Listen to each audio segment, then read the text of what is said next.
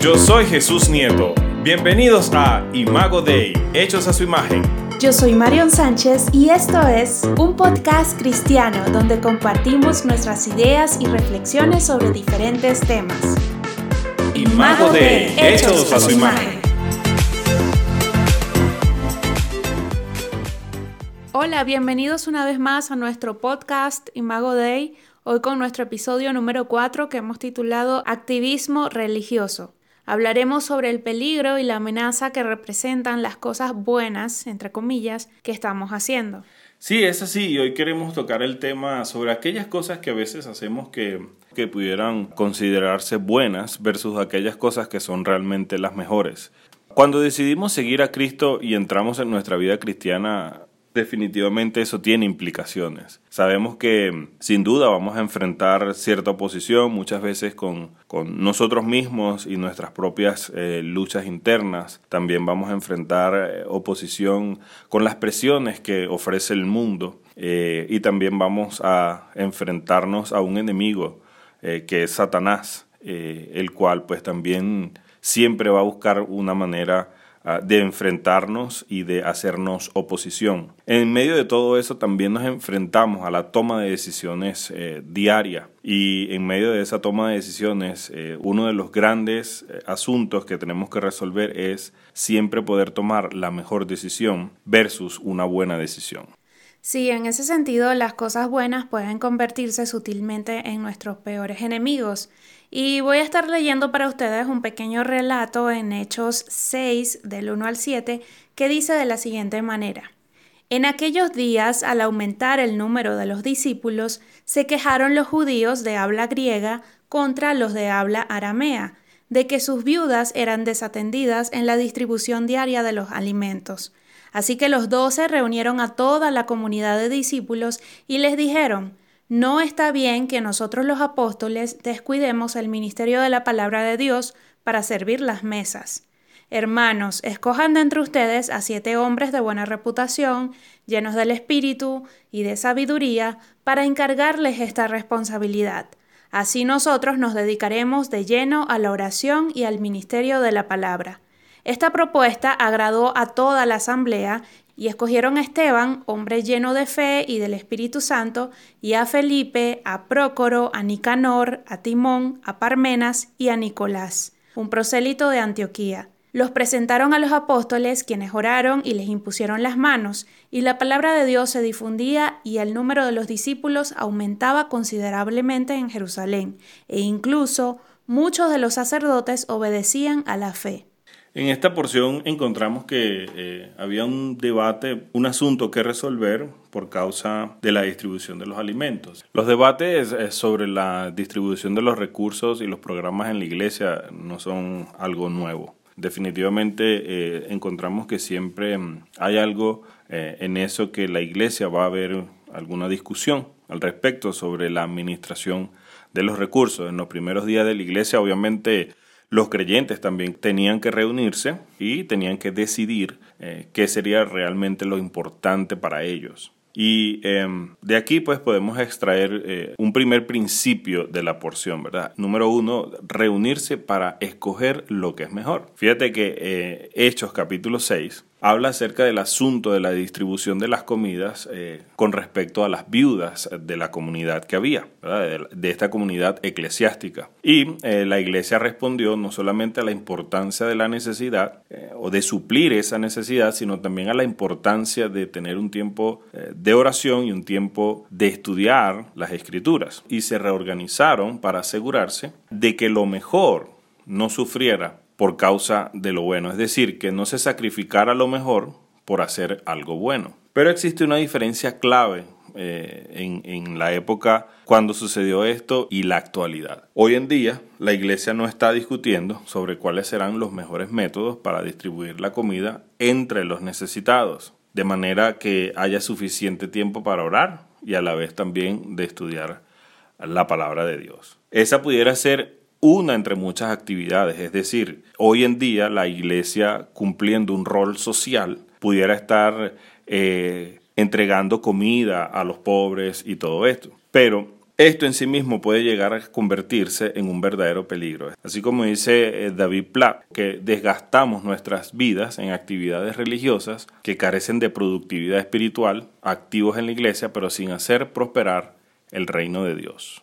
Sabes que eso me hace pensar y bueno, de alguna manera confesar lo que por muchos años yo viví no sé si todos saben, pero yo soy hija de pastores, nací en un hogar cristiano. Domingo tras domingo vi a mi papá predicar en el púlpito, a mi mamá estar involucrada en varios ministerios, como en el de adoración, en educación, etc. A los seis años de edad, yo oré para que Jesús entrara en mi corazón y yo sé que en ese momento creí ciertamente que Jesús era mi único y suficiente salvador de la muerte y del pecado. Y bueno, también como hija mayor, porque tengo dos hermanas, eh, siempre sentí la responsabilidad de seguir obviamente a mis padres en el negocio familiar, por así decirlo. Y aunque no estamos hablando aquí de los hijos de pastores y sus traumas, este, quizás en otro programa podamos hablar de esto, pero, pero bueno, sin embargo reconozco que parte de mi vida fue eso, de estar activa eh, de manera religiosa. Y pensaba que eso estaba bien y que de eso se trataba todo el asunto. Y créeme que yo hice mucho esfuerzo personal en dedicarme de lleno al ministerio de adoración, de lleno con la música en la iglesia, con los jóvenes, y con los niños. Fui directora de teatro, actividades por aquí, por allá, hice viajes misioneros, pero lo confieso aquí, por muchos años de mi vida, honestamente, yo estuve con un vacío en mi corazón. Y simplemente era porque mi vida se había centrado en el activismo religioso y me había olvidado de lo que realmente importaba y que era prácticamente mi relación con Dios. Conocerle, disfrutar de su presencia, leer su palabra. Y no voy a negar y no voy a decir que no se hizo un buen trabajo eh, las veces que estuve involucrada. Sin embargo, hablo desde mi experiencia personal que yo... Eh, estaba era involucrada en ese activismo más que en una religiosidad de cumplir, de hacer actividades aquí para allá, pero no cultivaba mi relación con Dios. Y bueno, llegó ese momento en el que fui confrontada con mi naturaleza pecaminosa y la santidad de Dios. Y bueno, el cuento es muy largo, pero lo que quiero decir es que entendí que Dios no quería verme ocupada en asuntos. Él más bien quería que yo estuviera cerca de él, que yo escuchara su voz, que en vez de estar preocupada por algo que en la iglesia se diera o cierta actividad este saliera como lo esperaba, y bueno, tú más que nadie me conoces que lo afanada que yo soy, que si algo no sale y el tiempo que también le dedico y, a veces que ni pongo límites este, en mi vida y simplemente por cumplir una responsabilidad, cosa que a veces me ha pasado la factura y ha carriado en mi salud, pero básicamente lo que realmente importa es la relación con Dios, no la actividad en la que estoy involucrada. Sí, mientras escuchaba tu historia recordaba que eh, la actividad realmente no puede reemplazar lo esencial. Eh, como cristianos, eh, hoy es fácil que tú y yo nos engañemos en pensar que al dedicarnos a los programas de la iglesia, eso automáticamente equivale a una devoción y a los propósitos del reino. Quiero hacer un, digamos, un paréntesis en esta parte para decir que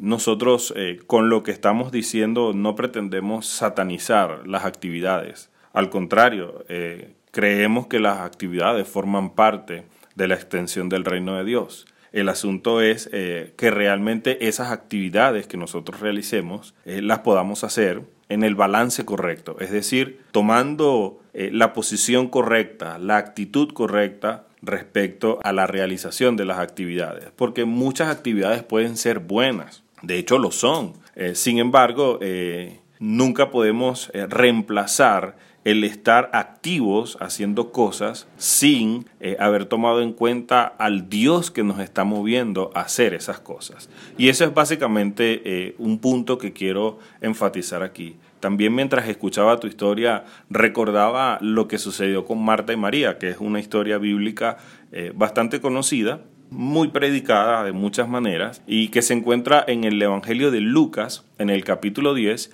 versículo 38 al 42, que dice de la siguiente manera. Mientras iba de camino con sus discípulos, Jesús entró en una aldea y una mujer llamada Marta lo recibió en su casa. Tenía ella una hermana llamada María, que sentada a los pies del Señor escuchaba lo que él decía. Marta, por su parte, se sentía abrumada porque tenía mucho que hacer Así que se acercó a él y le dijo, Señor, ¿no te importa que mi hermana me haya dejado sirviendo sola? Dile que me ayude. Marta, Marta, le contestó Jesús, estás inquieta y preocupada por muchas cosas, pero solo una es necesaria. María ha escogido la mejor y nadie se la quitará. Así que eh, para ir tras lo mejor, muchas veces se tiene que sacrificar lo bueno.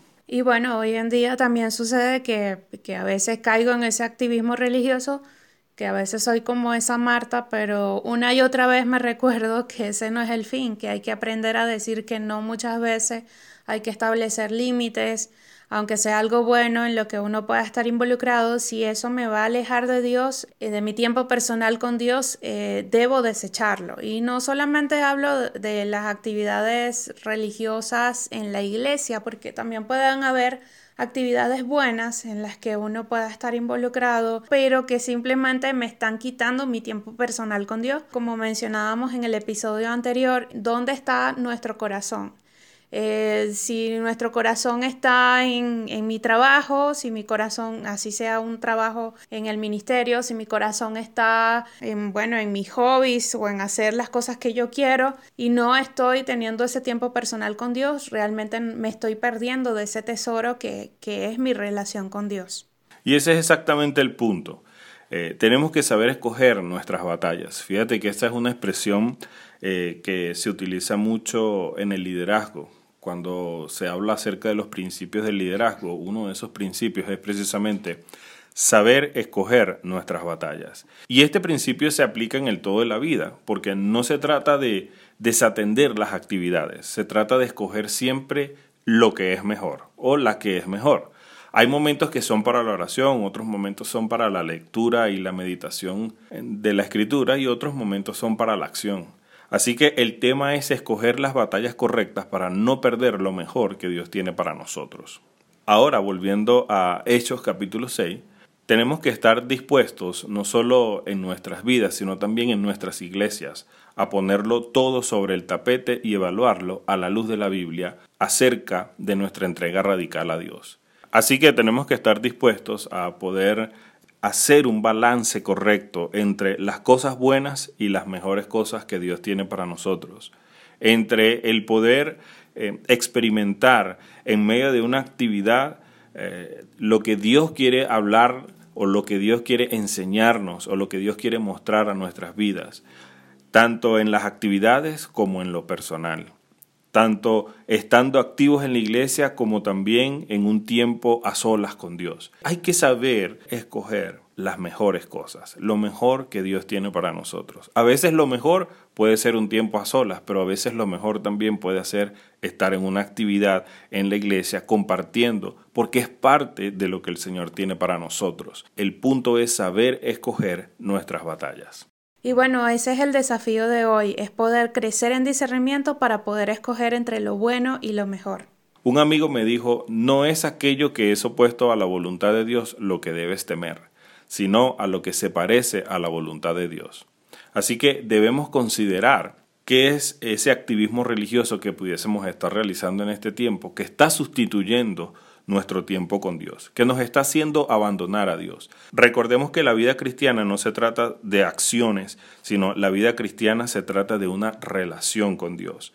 Y muchas veces el activismo religioso eh, nos impide relacionarnos con el Dios que nos está invitando a hacer cosas con Él. Así que tomemos eso en cuenta y tomemos en cuenta algunas cosas que hemos dicho hoy, como por ejemplo, sepa usted escoger sus batallas. También no queremos eh, que te lleves la idea de que estamos satanizando las actividades, de que estamos poniendo las actividades como algo necesariamente negativo. Al contrario, creemos que las actividades forman parte de lo que Dios quiere hacer con nuestra vida, pero es esperar también la invitación que Él tiene para nosotros y para unirnos a esas cosas que ya Él está haciendo. Por más actividades que tú puedas hacer, eso no te va a acercar más a Dios. Las actividades no te acercan a Dios, lo que te acerca a Dios es una verdadera relación con Él. Y las actividades sencillamente son resultados, son consecuencias de haberte acercado a Dios primeramente. Así que eh, quédate con esas ideas y esperamos que este podcast pues, pueda bendecir tu vida. Has escuchado Imago Dei, Hechos a su imagen, un podcast para reflexionar sobre la verdad de Dios. Te invitamos a seguirnos en nuestras redes, a compartir nuestros episodios y a suscribirte a nuestro canal. Si tienes alguna duda, nos gustaría ayudarte. Comunícate con nosotros.